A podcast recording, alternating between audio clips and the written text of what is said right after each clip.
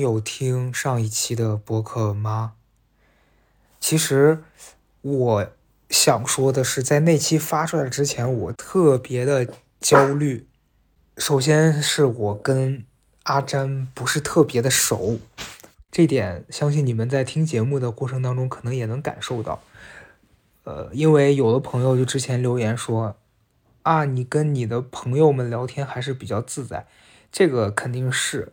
但是我有时候会顾虑说，如果节目都是我和我的朋友闲聊，首先我的朋友非常有限，就那么几个能聊得开，而且他们愿意配合你录播客的。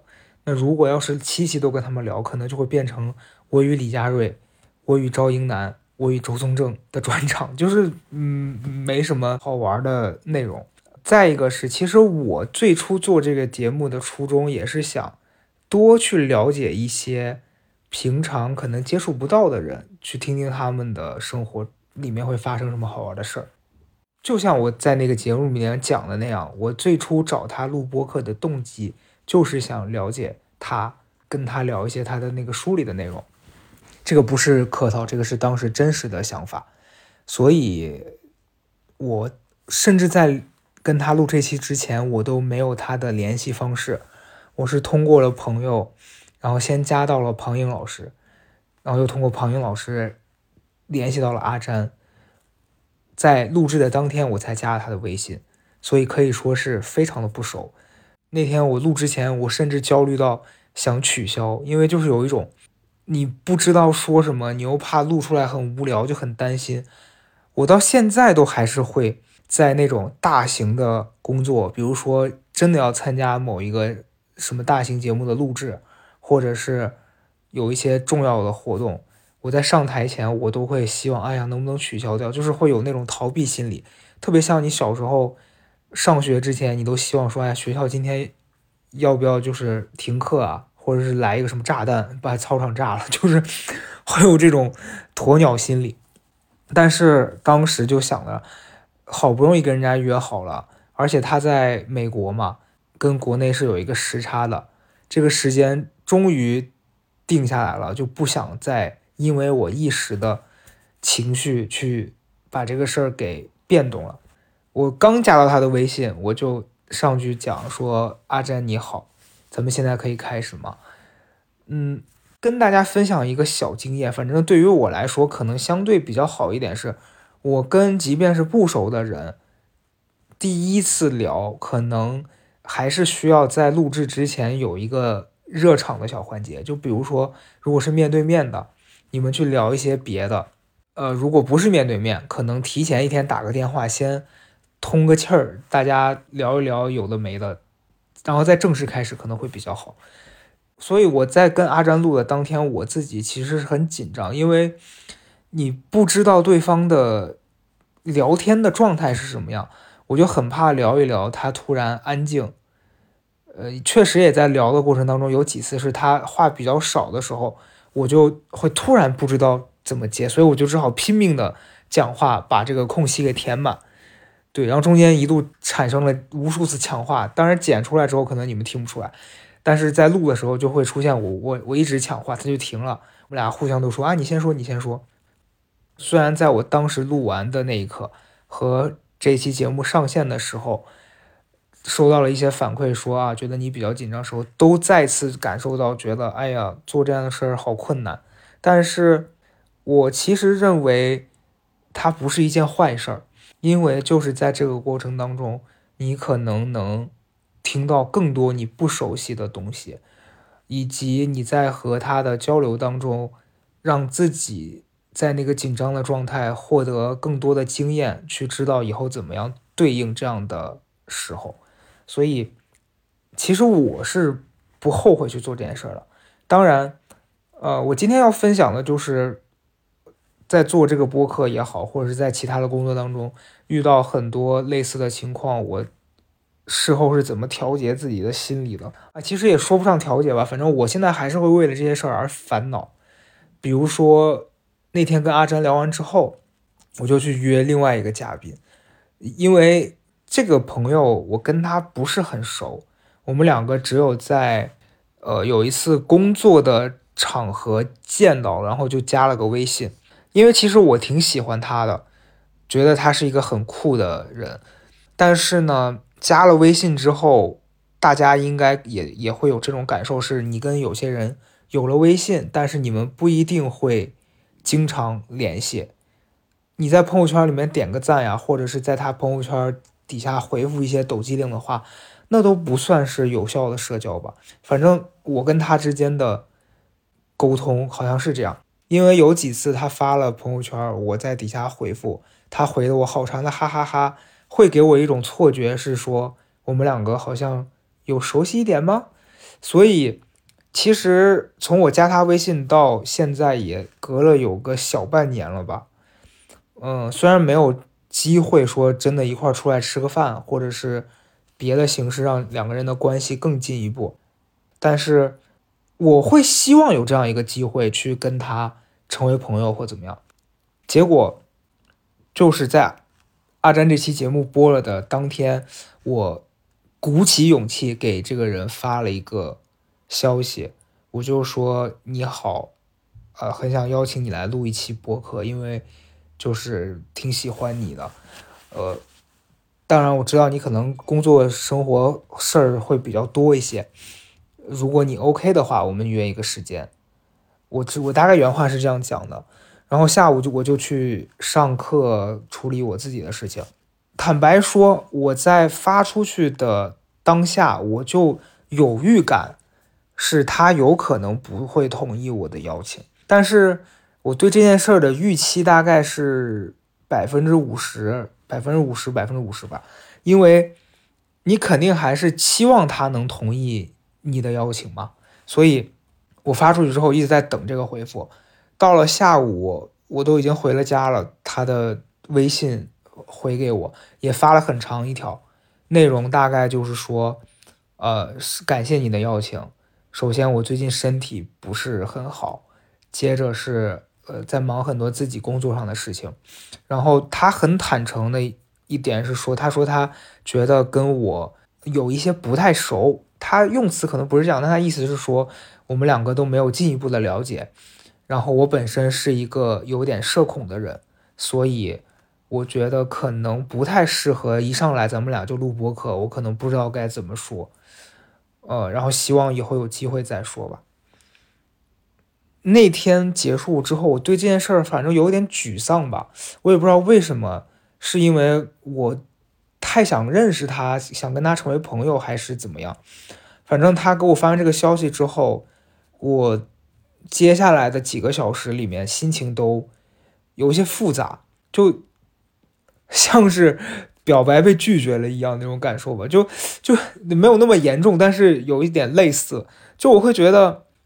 因为可能是以前在工作里面跟其他人也有过类似的关系，我曾经呃特别喜欢某一个艺人，然后就很想要在他面前表现的很怎么样，就让他注意到你，让他觉得你是个有趣的人。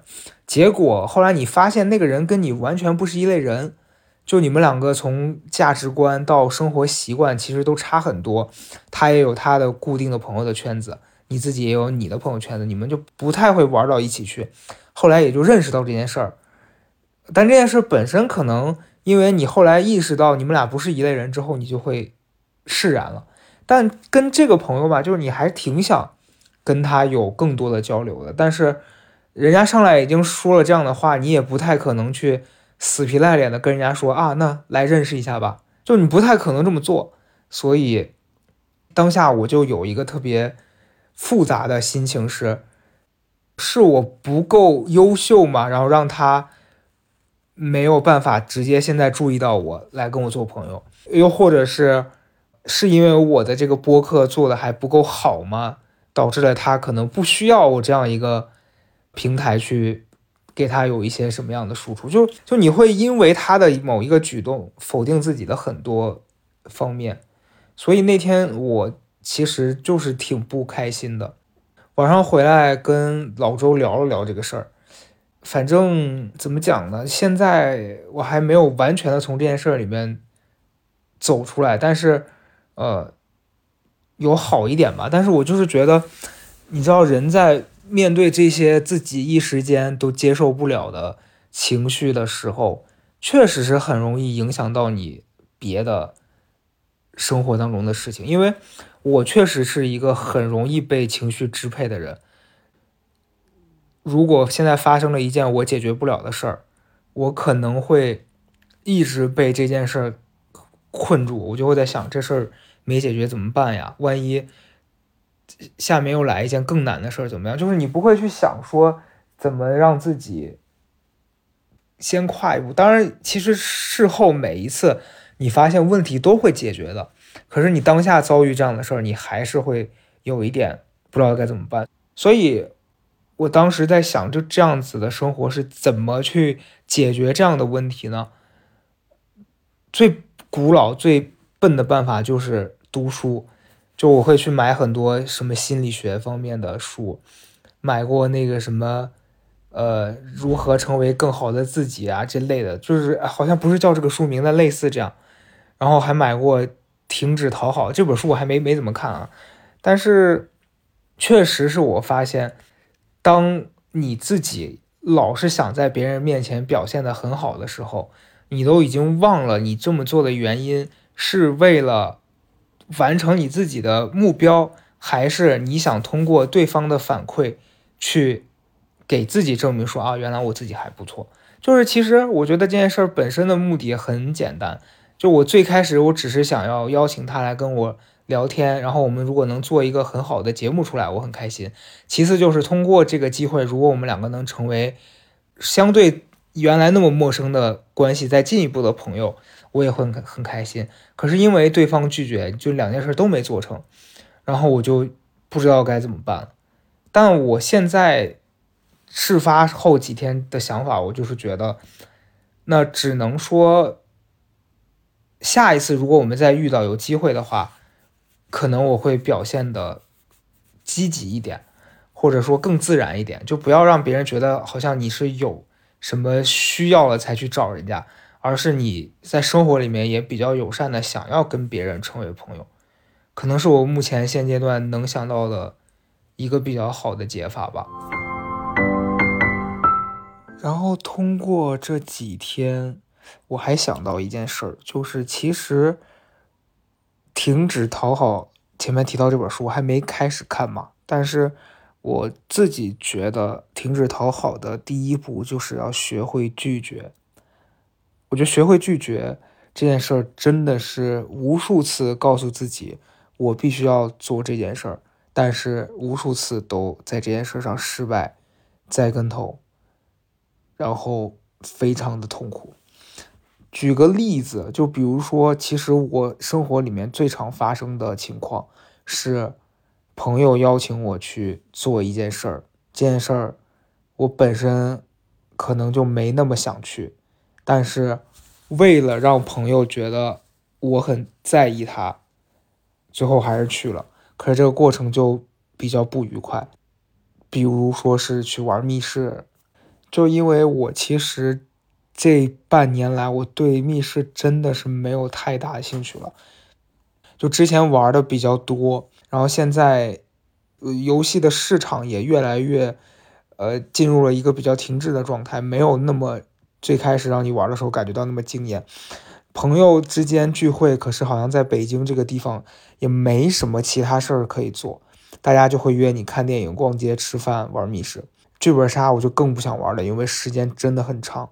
而且好本子真的很少，玩过那么几次，基本上次次踩雷，然后就本身对这个东西就抱着一种我不想在上面花费时间跟精力的这种心态，结果朋友三番五次约你，他约你一次两次你不去，你觉得 OK，结果他约你好几次之后，你就会开始质疑说我不去会不会影响我们俩的关系啊？他会不会以后就不约我了？就说那好吧，去吧。去了之后，你又发现这个真的还是给你带来的体验一样的差。所以，我每一次从这样子的场合回来之后，我都会质疑我自己：说为什么我又答应了他们，我要去做这件事儿啊？我明明在这个过程当中，我是不享受的，我甚至是感受到一些痛苦。就那他们在解谜，我也参与不了。然后那个互动，我更是觉得尴尬。就以前早期去玩密室，我不知道大家是不是这样，就你会跟那个 NPC 互动啥的。但后来我都觉得，我花钱我去逗他开心，干嘛呀？这是咒骂呀？这是我，反正我真实的感受到，就是我今年最大的要跨越出的这一步，就是我一定要学会拒绝。因为前段时间还发生了一件，就我刚讲的这一大系列的事儿里面当中的一件衍生的事件。环球影城我已经去过三次了，第一次是这个朋友给我的票，还在试运营的阶段去的；第二次是我陪老周去的；第三次是我陪另外一个朋友去的。然后前两天过年期间，我两个朋友就约我，因为说是有一个什么，呃。四人同行可以打八折的这样一个活动，我当时就不想去，但是因为过年期间我生病了，我感冒了，我就觉得过年期间在家躺了大概有七八天，有一点嗯无趣，所以他当时约我的时候，我是有点犹豫。但是其实你想参与这个事情的动机，是因为你想和朋友们一起，而不是说你想去再去这个景点。所以当时我犹豫了一下，朋友就说：“那行，那你就去吧。”然后买了票，我就开始有点后悔了，因为那个地方过年期间人真的爆炸多。我不知道大家有没有关注，反正从过年到现在，也是不太理解为什么环球影城的游客能多到这种程度，就好像大家都不用上班，就每一天两万六、三万二这样的客流量，整个进去的就是一个大排队。我就很崩溃，非常崩溃，呃，然后加上那两天我的身体还是没有彻底好，我想说，我正在一个恢复期，如果我进到这个园区里面再暴走一天，暴走都不算什么事儿，主要是你们去过应该会有感受，是在里面排队真的非常崩溃，你没有买那个优速通，那两天是根本买不着的，你正常排队三万二的客流量，你一天进去啥也不干就排队了。我一想到我身体又不不舒服，然后我排一天的队下来，我可能病情会加重，这是第一。第二是心情会变得极差，我一定会在园区整个过程里面非常的暴躁。所以最后我就做出了一个决定，是我不去了，就这个钱我就白扔了。但是事后我就在反思，那为啥你当下在犹豫的时候，你就不能勇敢的拒绝说我不要去了？如果你们有其他的活动再叫我，就还是顾虑太多，很纠结。当我从这些事情经过之后，我再去回头看我做出的决定，我就会特别的不喜欢当下那个自己，就优柔寡断，然后又害怕这个害怕那个。其实你纠结的核心是因为你怕别人觉得你不好，但是为什么要那么担心别人怎么看你呢？我有的时候我就是在不理解我自己，我为什么这么顾虑。所以今年我觉得很大的。一步是你要跨出去，然后告诉自己，be a bad guy 不是什么坏事，你只要不要伤害别人，就是这个 bad 是你自己针对你以前想做好人的那个相对应的，而不是说真的去伤天害理。所以我觉得，如果你们听这期播客的朋友们也有类似的困扰，我希望我们今年能勇敢的跨出那个舒适区，因为这个舒适区其实是让你不舒适的。这是我。通过上期节目和最近一些生活的小感触，然后上周末北京下很大的雪，那一天我就要去看房子。我讲到这个，我自己都头大。哎呀，我来北京年年都要搬家，我真的崩溃。除了前几年在一个小区住了三年，剩下几乎是隔一年一搬。以前节目里面也讲过，一次是因为周遭环境的问题，这次是因为房东卖房子。给我们的截止日期是三月底要搬离，现在已经二月中了嘛，就想说要提前开始看了，因为我现在住的这个方位其实是一个去哪儿都比较方便的这样一个环境，呃，然后当初我看中我这个房子，一个是地段，一个是它的装修还不错，再一个是我的朋友跟我住在同一个小区，然后还有一点。就是它是个附加的，当时我会选择它的这样一个这个房子它有一个房间是一个大书房，它里面有两个很大的书架。我当时所有的书我搬过来，我可以直接放进去。就你就有一种，你来看这个房子，哎，你发现哎，一切都那么刚好。但是最不巧的是，住了可能半年多，房东就要卖房子了。我这段时间看了好几个，然后看房子的过程中又发生了一些我觉得很奇妙的故事。我在同小区优先找嘛，因为我不想换小区，一换就跟朋友们又分开了。但是现在同小区跟我这个房子条件差不多的，呃，有户型完全一样的，但是同户型，但它装修很差，房子里面啥都没有。以我现在的这个租金。我如果要重新再装扮这个房子，就有点成本太高。但是如果你要换一个小一点的房子，呃，首先是东西可能得丢很多，就觉得很麻烦。所以我我就退了一步，是周围的其他的小区我也想要看一看。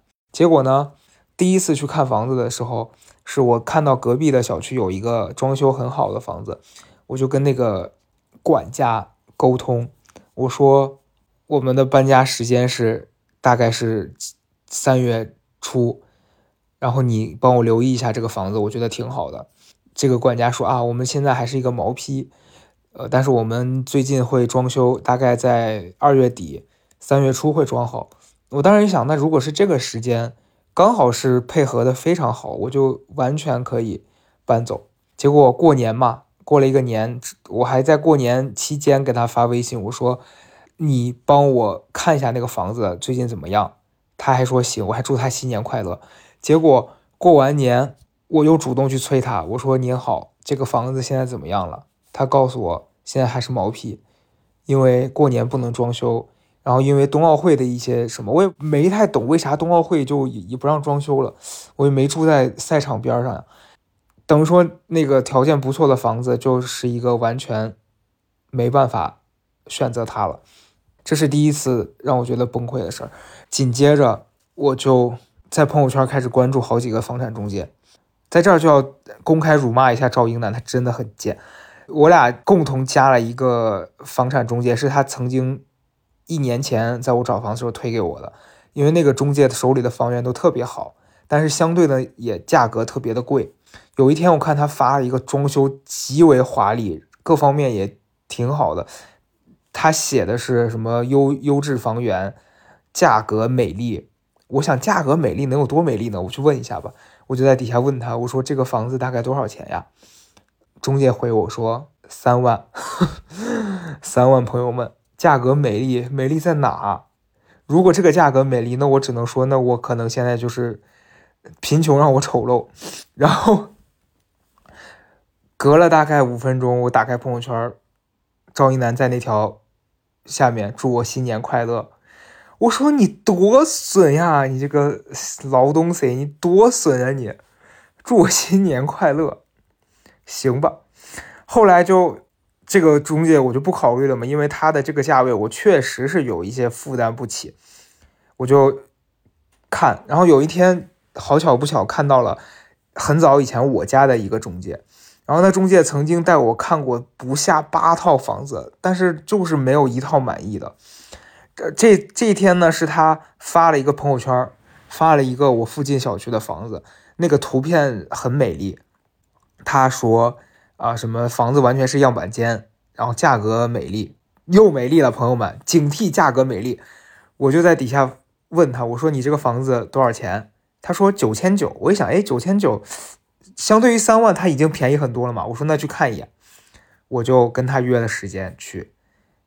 去了那个小区呢，那天很冷，我在门口等他，等了得有二十分钟，他才来姗姗来迟。来姗姗来迟之后呢，我俩进了这个小区。我当时在这个 A P P 上搜了这个房子，刚好搜到了，发现它是个西北朝向的。因为西北朝向其实真的不太好，呃，因为房间肯定是不太见光的。但是我想说，来都来了，去呗。进到房子之后，发现了一个很大的问题。首先，它客厅是朝北，然后卧室是朝西。什么意思呢？就是我当时去的时候是下午四点，这个客厅完全没有阳光能照进来，就是黑不拉几的。这个卧室呢，因为太阳下山，阳光照进来，但是是那种刺眼的照。你们想，太阳下山的时候的那个阳光，完全就是那种反光的感觉。我就跟中介讲，我说这个房子吧，装修其实说实在的，没有你图上发的那么漂亮。因为我只能说你们 P 图的技术很很很厉害，但这个房子本身一般。我的工作性质，我要在家的时间可能会相对比较多。你这个客厅这么黑，我在这儿可能不太行。嗯，我意思就是你你要帮我推荐一些其他的。然后你这个卧室虽然很亮，但是对我也不可能一直在这儿待着。他说：“那你在卧室待久一点，你工作时候可以在这儿。”我说：“那我我就得全天待在这个卧室里啊，也太奇怪了吧？”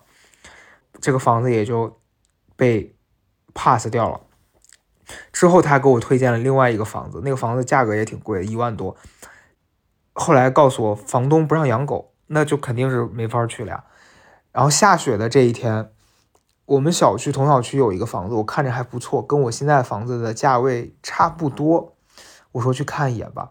下大雪，人家带你去看，你也就就去吧。因为虽然我其实当时还有点。就你知道那个讨好性人格又来了，我担心我说下这么大雪，其实我在这个小区里面，我随时都可以去。下这么大雪让人家跑来好吗？但是你知道房产中介他也很想做业绩，他就来了。我说那来就去看吧。那天头也没洗，脸也没洗，就蓬头垢面的去。我们到了第一个房子，那个房子比较小，看了其实还可以，但就是太小，东西可能会有点搁不下。后来看到这个比较优质的房子。就发现又是照片，朋友们，为什么现在中介这么喜欢发虚假的图片？也不能说他虚假，但是我只能说，就是他比有些喜欢 P 图的人过分多了。就去了之后，发现灯也是坏的，马桶也是坏的，房间里的那个新旧程度也没有图上那么好。就这些房产中介，大家真的要警惕他们，他们真的很会 P 图。反正看完之后，我们就跟他聊说。你这个房子感觉很久都没有住人了，因为这是我自己的一个感受啊，就是一个房子它有没有生活气息，其实你进去之后你是能感受到的。如果这个房子的人是刚搬走，你会觉得这个房子气场什么各方面的都比较对劲。但像那种很久没住过人的，你进去了，你就会感觉到这个房子很奇怪。反正我们能感受到这房子很久很久没住人了，然后里面也比较脏。跟他实打实的聊，说首先这个房子如果说我们直接要住进去，肯定是要大收拾的。那这部分是房东承担还是我们自己承担？如果是房东承担，那这个价格我们也就认了。但如果他不能负责这些，要让我们来弄，那你这个房租就得降。但后来聊来聊去还是没聊成。回来之后我就很崩溃，就哎，你知道每一年都要搬家的话，你就真的觉得头很大。但是以你现在的能力，你在北京想要买一个房子，确实又很困难。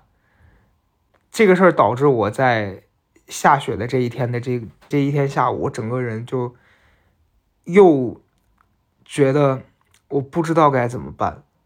就是你现在的能力还不足以解决你的问题，其实也是能解决，但是你没有办法一步到达你最理想那个状态，你会有一点沮丧。但我觉得生活里面好像大部分的时间，你都会因为这件事儿而感到苦恼。所以，在我经历了这一天之后，现在第二天我可以坐在这儿跟你们分享我当下的感受。